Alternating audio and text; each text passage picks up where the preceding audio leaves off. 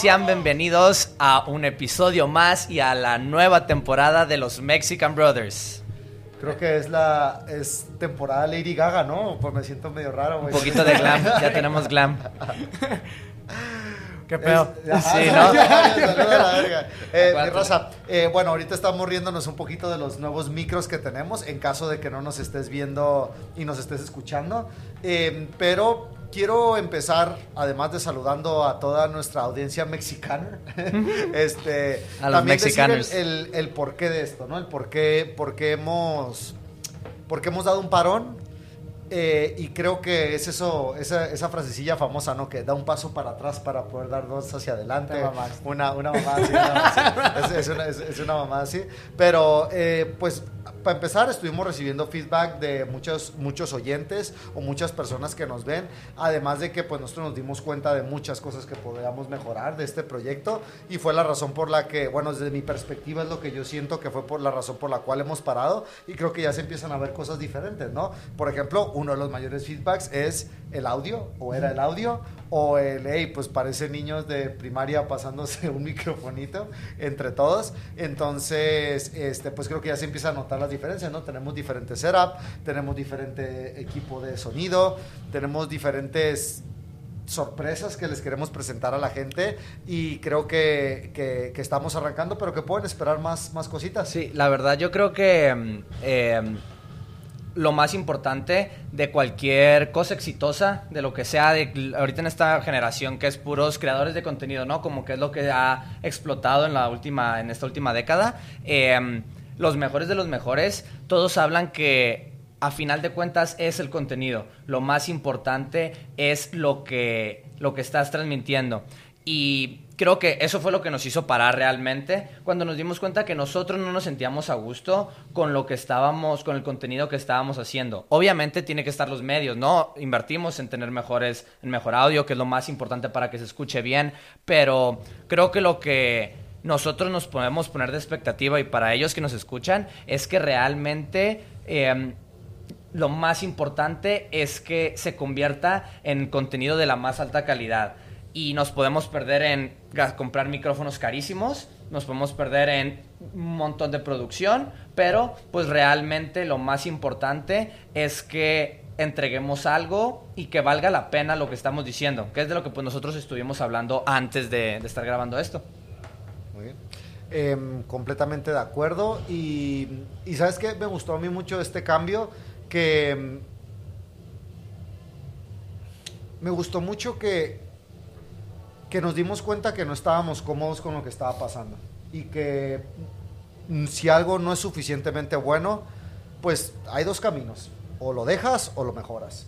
Pero yo creo que yo sí, yo sí he vivido cosas donde digo, pues esto de lo que soy parte puede ser un equipo deportivo, puede ser eh, un grupo de estudios, si quieres, lo que sea.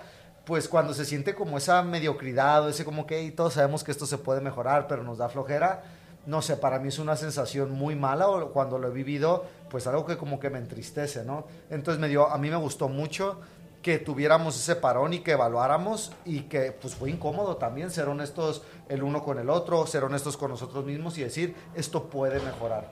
¿Tú quieres contar un poquito lo que sentiste, Mario, con este parón? Sí, eh, creo que, o sea, tú dijiste que, estabas, que no estabas cómodo con lo que estabas haciendo y yo al revés, yo estaba cómodo con lo que estaba haciendo. Y creo que también es lo que dices, como que la alerta roja, ¿no? De, de cuando estás muy cómodo y a lo mejor ni... A mí lo que me preocupaba de la, de la versión anterior a lo mejor era el ni pensarlo, ¿sabes? O sea, ni tenerlo en cuenta como algo que, que, va a llegar hacia alguien y si es bueno o es malo, o tiene valor o no tiene valor, si va a aportar algo o no va a aportar nada. Eh, porque creo que la idea empezó así, ¿no? Como divertirnos, agarrar cura, hacerlo como queramos. Y, y creo que si ya lo estamos haciendo, que podemos hacerlo mejor. Igual, eso es lo que, lo que pensé y lo que analicé y creo que esa es mi conclusión. Como, no preparar tu clase, ¿no? Como que nomás llega, nomás llega, vamos a hacer burpees a la verga o vamos a realmente preparar una clase. ¿Sabes el workout mientras lo escribes? Ay, no, no, no, me tires eso, por favor. Este, bueno, y creo que el, queda muy bien el tema con el que queremos arrancar esta nueva temporada, porque creo que es un, es un tema constante, o por lo menos cuando lo hablamos yo sentí Yo sentí como Dani nos compartió como él y esto es algo que, algo que realmente eh, puede aportar por, ¿Qué por cosa? cómo ayuda constantemente el estilo de vida del coach, coaching lifestyle, le llamamos, ¿no? Entonces, ese, ese, el, el tener ese estilo de vida, pues hace que, que tengas esa mejora constante o que vayas hacia ese objetivo deseado, porque pues va a haber mejores épocas o peores épocas, ¿no? Pero mientras tú tengas ciertas bases, pues el barco va a seguir yendo hacia, hacia ese camino. Oye, ahí con esto, con lo que estás hablando, yo creo que también todos, o sea, todos tenemos un estilo de vida, queramos o no queramos. O sea, si no lo piensas, la vida nomás pues te acomoda, o sea, se las cosas se van acomodando y ese es tu estilo de vida. Entonces, cuando tú te conviertes en coach eh, o decides que va a ser tu profesión, pues hay cosas que nosotros no sabíamos al principio, pero nuestro estilo de vida cambió y mejor hay que hacerlo de una manera eh, voluntaria y decir esto es lo que queremos meter en nuestro estilo de vida para mejorar o para estar bien con lo que tú quieres, ¿no? O sea, esto va a pasar quieras o no, vas a tener un estilo de vida. Entonces, pues como que la intención eh, de, de lo que queremos compartir eh, en esta nueva temporada es pues realmente el estilo de vida del coach, cómo se ve, qué tiene que tener, qué no tiene que tener, ¿no? Y cuéntanos una de esas cosas que tú hayas metido que tiene que tener según lo como tú vives tu estilo de vida de coach. Pues mira, em, justo estaba, cuando nos estábamos preparando para esto, estaba viendo la charla que, de la que te conté de MIT, de cómo hablar. Y en esta charla hablan de que la calidad viene primero, o sea, lo más importante para tú crear calidad en algo es el conocimiento, después del conocimiento es la práctica y por último es el talento. Y como muchas veces ya lo hemos hablado, pues nomás vamos a enfocarnos en lo que podemos controlar. Entonces, hablando de eso, yo creo que el, el- lo más importante, ya con los años de experiencia que llevo, es intentar ser tu propio coach. Esto creo que se lo hemos dicho a atletas avanzados cuando están en clase, por ejemplo, de que tú haz tu propio coaching a ti mismo. Piensa en cómo te estás moviendo, piensa en qué estrategia vas a llevar, piensa en el tu coach en tu mente qué se está diciendo. Pues yo creo que hacer ese el proceso de coaching, el hecho de mejorar, eh, como lo harías con alguien, primero aplicártelo a ti, es es el fundamento más grande que encontré cuando hablábamos de esto. ¿Cuáles son los fundamentos del estilo de vida de un coach? Creo que empezar con lo que sea, el conocimiento nuevo que quieras aplicar, tratar de primero practicarlo contigo y empezar a, eh, a buscar conocimiento. Da igual hacia dónde vayas. Vas a la derecha, vas a la izquierda, sobre nutrición, sobre entrenamiento. Eso, cuando tengas algo en que trabajar, hazlo contigo mismo. Y ya que lo había hecho yo conmigo, ya era, un- era algo, la calidad subía, porque ya lo había profundizado en mí. Entonces es algo donde al principio, no importa para dónde vas, simplemente escoge algo, apréndelo e inténtatelo aplicar a ti mismo, porque entra en la parte de demostración del coach. Empieza, empieza ya a afectar a qué tan buen coach eres por el puro hecho de demostrar, y mm, creo que es una, un sistema muy simple con el cual llega muy lejos y es exponencial. Entonces, o sea, que no- yo creo que ustedes también se han autocochado en su tiempo, en sus momentos. Eh, no, totalmente, o sea, y creo que eso es, es, es que está como entrelazado, está dentro del, de la tarta, está dentro de los ingredientes, porque, o sea, lo veo muy claro como tú dices, primero, te coacheas a ti mismo, mejoras en el aspecto que, que queramos, te ayuda a, a realmente saber cómo hacer que otros mejoren o coacharlos, y al mismo tiempo te da un montón de credibilidad a esas personas que vas a coachar. Entonces, pues veo cómo, cómo va a contagiar todos los otros aspectos del coaching. Entonces me gusta mucho y fíjate que yo, yo sí no lo había pensado de esa manera, pero realmente, o sea, lo que yo veía es que lo veo muy, muy claro con los entrenamientos personales, que veo un detalle del proceso por el que van pasando y me acuerdo de mí en ese momento, pasando por esa parte del proceso y cómo me autocoaché o a lo mejor en algunos puntos me coacharon, hubo un coach en, en mi camino y, y lo veo claro, o sea, veo cómo puedo empatizar con esa persona y pues claro, el coaching es mucho más efectivo y hablar de experiencia propia y a lo mejor alguno de ellos hasta te ve vivir esas experiencias propias, pues te da muchísima, muchísima credibilidad. Entonces, no lo había pensado así, me, me, encanta. Eh, ¿Tú qué pedo, Mario? ¿Uno que, a- algo que tú hayas pensado con esto? Lo de lo que con lo que abrió Dani de de que lo decidas o no lo decidas, vas a tener un estilo de vida, quieras o no, ¿no? Eh, y ya simplemente se trata como de dirigirlo hacia donde tú quieres. Y la típica frase de el hábito hace el monje, pues, ¿sabes? O sea, es como, pues, quieras o no, vas a tener ciertos hábitos buenos, malos, eh, a lo largo de tu vida y si no los eliges, pues no vas a saber muy bien el camino, ¿no? Que al final no lo sabes, pero si lo tratas de dirigir va a ser mucho más claro.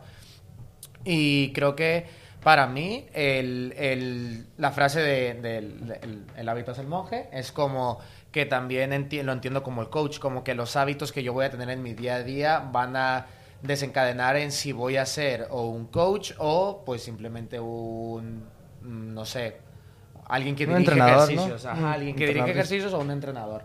Entonces, uno de los, de los hábitos que, a mí me, ha servido un montón y que creo que debería de ser fundamental dentro de los coaches, que es algo como súper básico, eh, que, que creo que si lo haces, se nota la diferencia.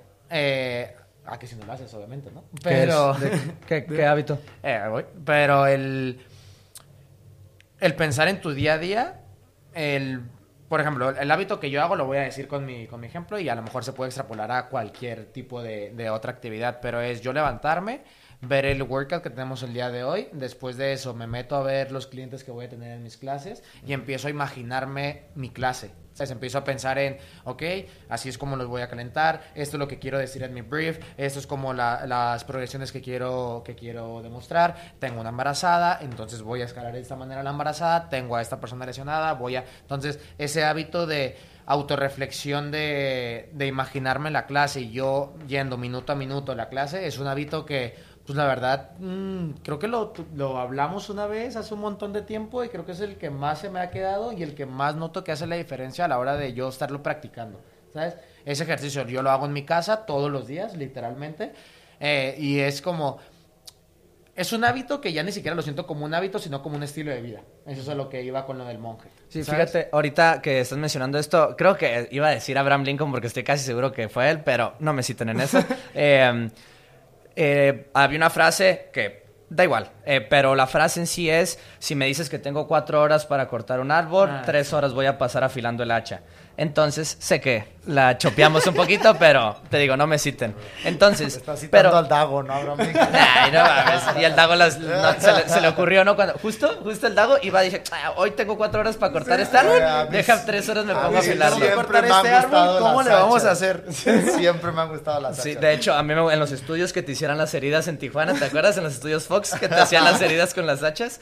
Eh, pero esto se refiere a que una de nuestras de los hábitos, estos de los que hablas, que realmente creo que no lo hemos mencionado, pero nuestra idea hoy es hablar de los fundamentos del coach, del estilo, de los fundamentos del estilo de vida de coach. Entonces, esta, esta cosa fundamental de la que hablas es el hecho de que para una hora de, de trabajo, de una clase, hay tres horas atrás de preparación de la misma. Y eso creo que es el mismo ejemplo de lo del podcast de ahorita, que yo creo que estaba sintiendo eso, que estábamos una hora afilando el hacha y una hora cortando el árbol. y ahorita, pues, con este nuevo eh, esta nueva reedición del podcast, creo que queremos intentar más de eso, de vamos a hablar de esto, qué es lo que vamos a decir, por qué queremos decir esto, vamos a hacer una investigación aparte, que pues es a final de cuentas el hábito de este que estás hablando, ¿no? De, de pasar más tiempo para algo que sea más chico. Sí, sí, sí. O sea, y lo que te digo es, es que empieza como un hábito, pero a lo largo de, del tiempo se convierte en tu estilo de vida. O por lo menos yo así lo sentí. Yo el que yo les compartiría uno que es la práctica del, del arte o disciplina de lo en cuanto a lo que tú quieres escuchar. Entonces creo que está, se puede relacionar mucho con lo que dijo Daniel, pero en realidad es, por ejemplo, si tú, tú dices, yo soy un coach de piano, creo que sería bueno que tú tocaras el piano. ¿Entiendes? O que practicaras o que, y, o que, trates de, que trates de practicar esas mismas cosas que tratas de coachar. Creo que hay ejemplos de coaches que no tienen que estar practicando eso, pero ya lo hicieron durante décadas. Entonces me dice, ¿sabes qué? Pues Vince Lombardi no, no jugaba fútbol americano mientras era coach. Ok, bueno está bien, lo hizo 20 años seguidos. Entonces, creo que hay casos como esos donde es muy complicado y también esto del coaching de CrossFit, que es por lo menos yo creo que todos nuestros oyentes o la mayoría, pues es algo muy nuevo donde generalmente son jóvenes como nosotros, iba a decir ustedes, pero en realidad pues somos, todos tenemos 18, ¿no? Aquí. Este, ¿no? O sea, eh, entonces pues, bro, lleva haciéndolo 10 años y luego yo, yo lo veo como que, pues, CrossFit, no, no estoy tratando de menospreciar alguna otra disciplina o arte, pero CrossFit creo que es bien complejo porque tenemos gimnasia, tenemos alterofilia, tenemos cosas que, por ejemplo, gimnasia, eso es algo donde puedes pasar solo una vida tratando de ser un maestro en eso. En CrossFit juntamos varias. Entonces, yo, por ejemplo, yo lo que noto es que yo ya casi llevo una década en esto.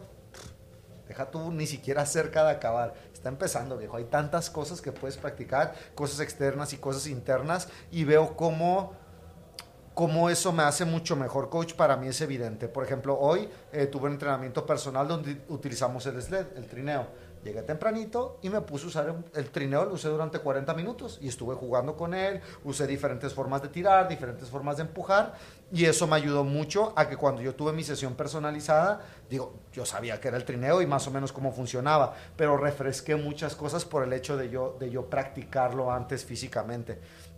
Entonces creo que eso también es, es, un, es un must, que es un, tus 10 añitos de 10 años para arriba, creo que ya podemos empezar a hablar de variaciones o no entrenar tanto, pero creo que eso sería un, un hábito del, del, coaching lifestyle. No sé qué, qué opinan sobre eso. Creo, bueno. Sí, el, no, te iba a decir, ¿si vas una década? No sé. ¿Eh? Sí, casi, años? todavía no, pero ah, casi. Ahora también pues los primeros años de la década fueron los años oscuros, viejo. Yo entrenaba en un lugar de artes marciales mixtas en Mexicali, güey, veíamos videos en YouTube. Sí, sí, sí, los los Pero si tú me, si, o sea, si tú me dices, hey, ¿cuánto tiempo llevas en CrossFit? Ya no me queda tanto para los 10 años. Mira, ahorita que estás diciendo eso, o sea, creo que muchas veces cuando, o sea, hablábamos, no sé, creo que en el podcast nunca lo hemos hablado, pero como decir, he hecho CrossFit siete años, pero los primeros tres no cuentan porque lo hacía mal. Mm. Realmente... Eh, pues pasó como tenía que pasar la historia y mm, creo eso lo quiero hilar con lo que estaba hablando de, del hábito de autocoacharte, eh, cómo empezar primero con cosas muy simples, con lo que donde estés ahorita, con una o dos cosas que te puedas autocoachar, pero puede que pues sí, empezaste, o sea, empezaste avanzando hacia algún lado, pero era el lado incorrecto a lo mejor. Estás aprendiendo sobre cosas que a lo mejor no te van a ayudar tanto. Como cuando la gente eh, quiere empezar a hacer ejercicio o a comer bien y empieza a desayunar jugo de naranja con una tostada con eh, aceite de olivo. ¿Sabes? O sea, las intenciones son buenas, pero no es para ese camino todavía. pero... lo están intentando. Entonces, lo que, a lo que voy con esto es que cuando tú estás empezando a autocoacharte, cada vez va a ser exponencial, porque cada vez va a ser más de más alto orden lo que estés aprendiendo. Y necesitas primero haber pasado por cosas más mundanas, por cosas más básicas, para poder empezar a practicar, eh, por ejemplo, algo que se usa mucho como que en la élite del, del CrossFit Coaching, que dar dos cues por cada repetición, que es algo de lo que se habla como que es un muy, muy alto, ¿no? Para poder hacer eso, pues tienes que empezar aprendiendo cues y después probando diferentes cues. No nomás, aunque sepas que ese último paso es mejor que este, no puedes nomás decir, me voy directamente a intentar hacer este paso de dar dos cues al mismo tiempo sin antes haber ido a los básicos o con cosas de un orden más bajo. Porque eh, va a ser, em, vamos a saturar a nuestro propio, o o a nosotros, o a nuestro cerebro en este caso, o nomás no vas a poder te va a estresar o vas a caerte muchas veces por el camino. Entonces, em, quiero decir que para mi punto de que es este fundamento de, del estilo de vida del coach, tiene que ser, va a ser exponencial, pero tienes que al mismo tiempo empezar a tener una mente más estratégica. Tienes que ya empezar a pensar después a dónde quiero ir. Entonces, como sé que quiero ir para allá, ya no nomás voy a empezar a avanzar hacia algún lado, voy a intentar avanzar hacia el lado, em, hacia lo que yo, hacia el camino que me va a llevar al punto que ya sé que quiero llegar. Entonces, nomás se me hizo muy claro con el hecho de que estabas mencionando, donde pues los primeros años estuvo medio mal, tenían que estar esos primeros años, porque si no, no hubieras sabido decir, eso está mal, entonces vamos a transformarlo a algo que ahorita es de un orden mucho más alto como ya pues podríamos dar ejemplos. El, ahora lo que dijiste lo del eh, que primero tienes que aprender que, es un cue y luego aprender a, dar dos cues por repetición y eso. Indicaciones. Ajá, eh, indicaciones. lo veo en el, en el level 2, o sea, como nunca, o sea, alguien que nunca usa progresiones, eh, le dicen, oye, cada repetición vas a ver dos estáticos y uno dinámico, ¿sabes? O sea, yo nunca escuché ese feedback eh, a un coach que todavía no daba ni progresiones, ¿no? Entonces un poco como lo que, lo que estás compartiendo. Y y es algo que también he notado, eh, por ejemplo, eh, pues varios compañeros que han estado tomando el nivel 2, que pues a mí parece que ya hacen progresiones, el siguiente Q que le dieron, que me dieron a mí, que le dieron a, ella, a ellas dos exactamente igual, fue exactamente lo de dos estáticos, uno dinámico, ¿no? Entonces, eh, nomás reforzando lo que dices, que sí me llama la atención. Y también lo que dijiste tú, Dago, de hacerlo antes y después enseñarlo, la neta, a mí se me hace toda la diferencia y hay veces que no puedo hacerlo, o sea, por tiempo, que tengo que hacer unas cosas o simplemente empieza mi horario y, es dar clase. Eh, y no puedo llegar antes para entrenar, pero eso sí noto que hace toda la diferencia en mi coaching. Cuando ya entrené, sé que se siente, sé dónde tienes que partir, sé tal, tal, tal, tal, tal. Si el, el si el CAP es accesible para hasta un intermedio o solamente lo van a acabar los avanzados y todo eso. Entonces, me gustó porque la neta sí es cierto. O sea, sí hace mucha diferencia y es un, algo que a lo mejor si lo priorizaras haría toda la diferencia dentro de todas tus clases. O sea, eso que dijiste al final eh, me, me, gusta mucho porque trato de hacerlo, pero yo también no entreno, o sea, no hago el entrenamiento el día antes de dar clase siempre. Lo que yo he visto con, con, nosotros tres es que también aquí el volumen o la acumulación de eso, o que lo hagas cuando lo puedas hacer, sí te da muchas cosas. Mm. Porque, por ejemplo, pues tú no, no sé, tú no entrenaste y el, eh, antes de clases, pero el lunes había thrusters, había pull-ups y había double unders. Mm. O sea, tú ya lo has hecho tantas veces que incluso con eso ya sacas muchas conclusiones y puedes dar un muy buen nivel de coaching. Entonces aquí vemos cómo es bueno el hábito por lo que te da en el día, pero también es bueno el hábito por lo que te da a través del tiempo. Lo que dijo Daniel, no es exponencial. Entonces creo que eso también es importante donde yo me estresaba, me estresaba mucho cuando yo tenía mis hábitos diarios, y voy a leer mis 10 páginas, entrenar antes de clase, o sea, tenía todo eso. Y me ayudó mucho en terapia psicológica hablando y ser un poco flexible donde es, pues no vas a poderlo hacer perfecto siempre. Mm. O sea, no vas a poder acomodar tu día 100% de las veces. Pero si intentas hacerlo, vas a empezar a acumular y acumular repeticiones y va a llegar un punto donde quieres seguirlo haciendo, pero traes tanto volumen acumulado que aún así vas a poder sacar muchas cosas buenas ¿no? de, de, eso.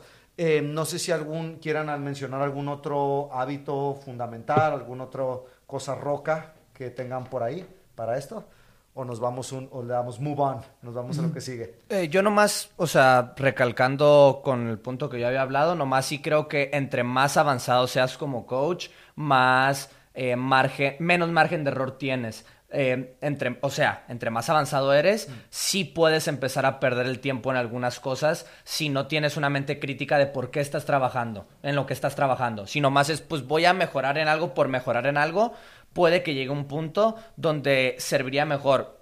No trates de mejorar tanto, nomás vámonos más específicos a pulir detalles más chicos que, que, ya no es algo tan amplio donde nomás con el hecho de que mejores algo ya vas a ser mejor coach. Pero lo digo como para tener un espectro para, todos para todos, desde los que van empezando hasta los que ya están en un punto más avanzado.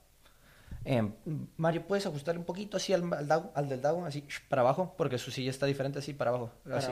Ah, gíralo, gíralo. ahí está mejor. Sí. para acá? Sí, así un poquito girado para abajo, Dago. Gíratelo más. Más hacia abajo, túmbatelo.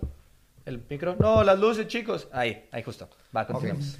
Va, eh, es con eso que dijiste me, me, me, gustó mucho porque ahora yo estoy haciendo eso, de hecho, y no, esto no lo habíamos hablado, esto no está planeado, güey, todo esto. improvisado, mira, pa, pa, pa, pimba, pimba, pimba. Freestyle. Este, no, lo que, lo que dijiste es que yo acabo de escuchar un, un episodio de Best of the Day donde estaban hablando de las cosas pequeñas. Empieza a tiempo, acaba a tiempo, usa los nombres y que tengan, o sea, hazlo sonreír en clase, güey. Entonces, eh, es algo que a mí me encanta. Ustedes saben que esto no es algo nuevo, pero dije, a ver, voy a hacer el experimento. No más eso, cabrón. O sea, todo puede salir mal menos eso. Y he tenido clases, o, lo, otra vez pasó esto que para mí es algo muy especial, que mm, se acercó, se acercó una, un atleta al final de la clase y me dijo, Dago, muchas gracias, fue un placer la clase de hoy.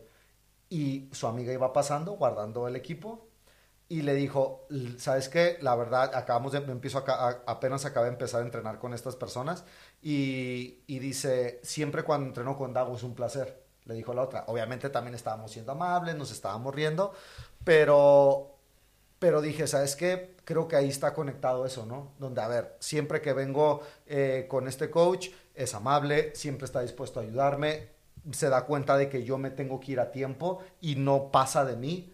Entonces vi, vi esos detalles y me llegó mucho porque es algo que, que, es muy importante para mí. Entonces me estuve concentrando en eso específico y pues me ayudó mucho, solo por lo que, por lo que dijiste, Dani.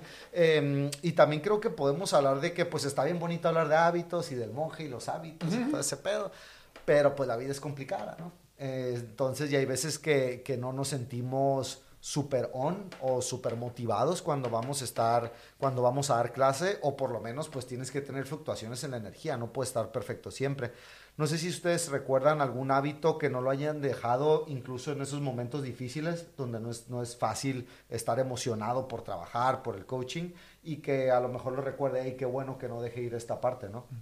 Pues la mía fue en cuando estaba, cuando sentí esa época desmotivada, fue en pandemia, mm. me acuerdo, donde dábamos clases por Zoom y, y no es que haya perdido el interés, que eso fue lo, eso fue lo, lo, lo raro, que aunque no estaba motivado, nunca me imaginé haciendo otra cosa que no fuera a dar clases, aunque sean por, por Zoom. O sea, no me metí a Bitcoin ni nada de ese pedo.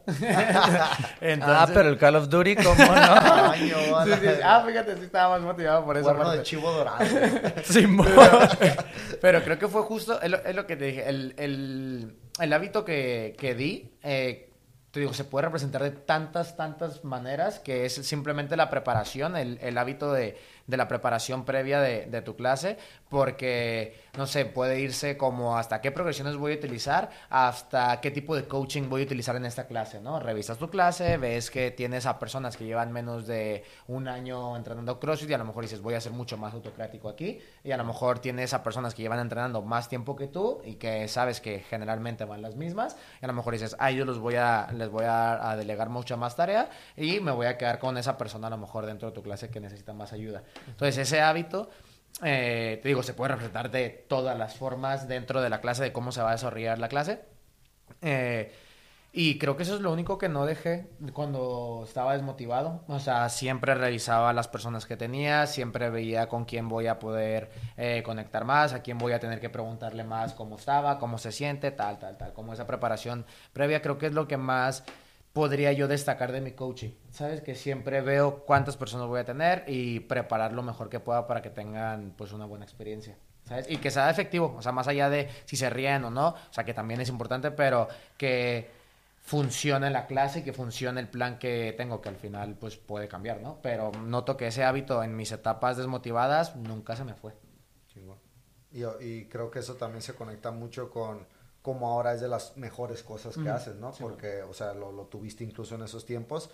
Y pues yo vivía contigo, yo, yo, veía, yo veía las sesiones de seis horas de Call of Duty, pero yo realmente creo que las personas que estuviste entrenando nunca sintieron a, ah, no, es que, es que el Mario anda desmotivado. Algún pendejo por ahí dice, no, ah", pero, pero no, en general es como, como que pues dices, hey, pues, la clase es chingón, mm. pero tú ya estás acostumbrado a una mejora tan rápida que tú sabes que estás en, como en otro nivel. Mm. Sí, pero sin embargo eso creo que también es importante eh, tener en cuenta que si nosotros, o sea, porque la, o sea, imagínate que toda la gente diga, Mario, tus clases están de 10 y el Mario sabe por dentro que nos, está esforzando, seguimos siendo eh, víctimas de lo que los demás piensen de nosotros. Si, porque si fuera al revés, tú te esfuerzas bien cabrón y la gente pues dice, pues como que no me gustó un montón, pero tú realmente diste tu mejor esfuerzo, no debería de haber un feedback interno de por qué no sintieron mi esfuerzo, pero, pero a final de cuentas, pues sí se trata de tú como coach sentirte eh, contento con tu trabajo de decir, sí, sí me esforcé, sí lo intenté. Entonces se me, eso me viene a la mente pensando en, pues no hay que justificarnos con el, ah, pues de todos modos la gente se sintió bien. Que claro que pues ellos van primero, ¿no? En el servicio, pero me refiero más en el desarrollo del coach. Lo más importante es que tú te sientas realizado, porque pues es, es el camino de cada quien, es la historia de cada quien, ¿no? Sí, o, sea, pero ¿no crees que tienen que, tienen que haber focos o, o objetivos claros dentro de eso, porque eso podemos convertirlo en algo súper ambiguo.